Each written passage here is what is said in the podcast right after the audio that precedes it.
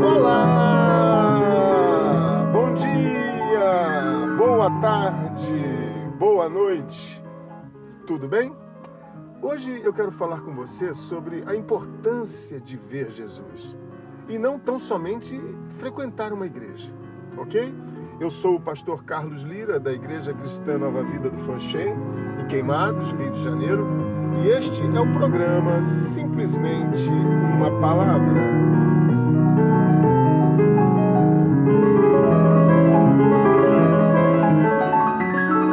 É muito comum ouvirmos pessoas dizerem: Eu sou da igreja tal. Ou então alguém falar: Fulano é da igreja. Muitos, inclusive, fazem opção por frequentar essa ou aquela determinada igreja por acreditarem que isso lhes recomendará a um certo status social. Nada contra, temos que estar onde nos sentimos bem. Temos que estar onde sentimos a presença de Deus, onde os louvores têm como centralidade engrandecer a Deus e ao seu Filho Jesus Cristo, e onde a palavra de Deus é exposta com fidelidade. Portanto, nada contra, desde que esses critérios sejam observados. Mas eu quero falar é, com você hoje é sobre estar em uma igreja sem nunca ter visto Jesus Cristo, sem nunca ter tido uma experiência verdadeira com Cristo. No Evangelho de Marcos, no capítulo 10, dos versículos 46 a 52, temos a história da cura de um cego, chama-se o cego de Jericó.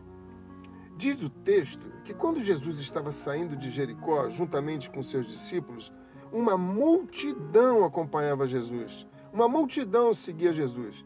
Talvez, quem sabe, eles iam pelo caminho conversando sobre inúmeros assuntos, sobre os milagres que Jesus havia feito, quem sabe sobre a maneira de Jesus falar, quem é que Jesus gostava mais, não sei, estou teorizando.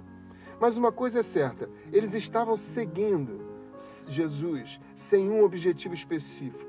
Pelo menos a Bíblia não nos leva a perceber isso.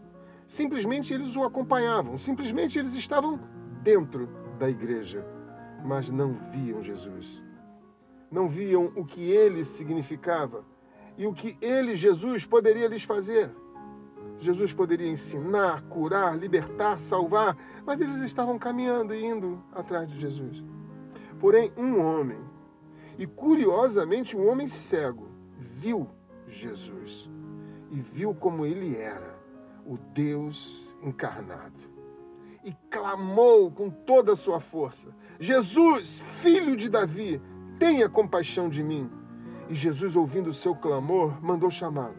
E estando na presença de Jesus, lhes foi perguntado pelo Mestre: O que você quer que eu lhe faça? O cego respondeu com objetividade e convicção: Que eu possa ver de novo.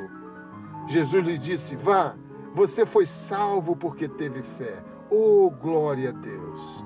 Em Efésios capítulo 2, versículos 8 e 9, lemos que a salvação é pela graça mediante a fé. A fé para crer no Filho de Deus como Senhor e Salvador. Fé para crer que Jesus ainda faz milagres nos dias de hoje. Fé para compreender que ser bem-sucedido e ter bens materiais não depende de milagre, querido, e sim de determinação e trabalho. Milagre, viver um milagre é ver Jesus, é ter a alma sarada, é ter o arrependimento dos pecados, é ser salvo pelo Mestre. Você está seguindo a Cristo com um propósito definido, com um objetivo, você quer ser salvo por Ele? Então eu convido você a orar comigo. Vamos orar? Nosso Deus e Pai, Senhor Todo-Poderoso, é em nome de Jesus Cristo que eu entro em tua presença, Senhor, para te agradecer, para te louvar, para te adorar, para bendizer o teu nome, porque o Senhor tem nos dado entendimento para vê-lo como filho de Deus, como aquele que era, é e há de ser eternamente Deus, Pai e Senhor. Portanto, Senhor, eu peço que o Senhor venha sobre esse teu filho, sobre essa tua filha, que nesta hora está fazendo essa oração comigo, crendo, Senhor, em milagres, crendo em milagres, ó Deus, em milagres, o milagre da salvação, o milagre da fé. O milagre, ó Deus, que cura, que salva, que liberta. Vem sobre esse teu filho, sobre essa tua filha, Senhor, e abençoa-os. Ó Deus, abençoa-os, ó Deus, com o dom da fé. Assim eu oro e te agradeço, meu Deus. Em nome do Pai, do Filho e do Espírito Santo de Deus. Amém.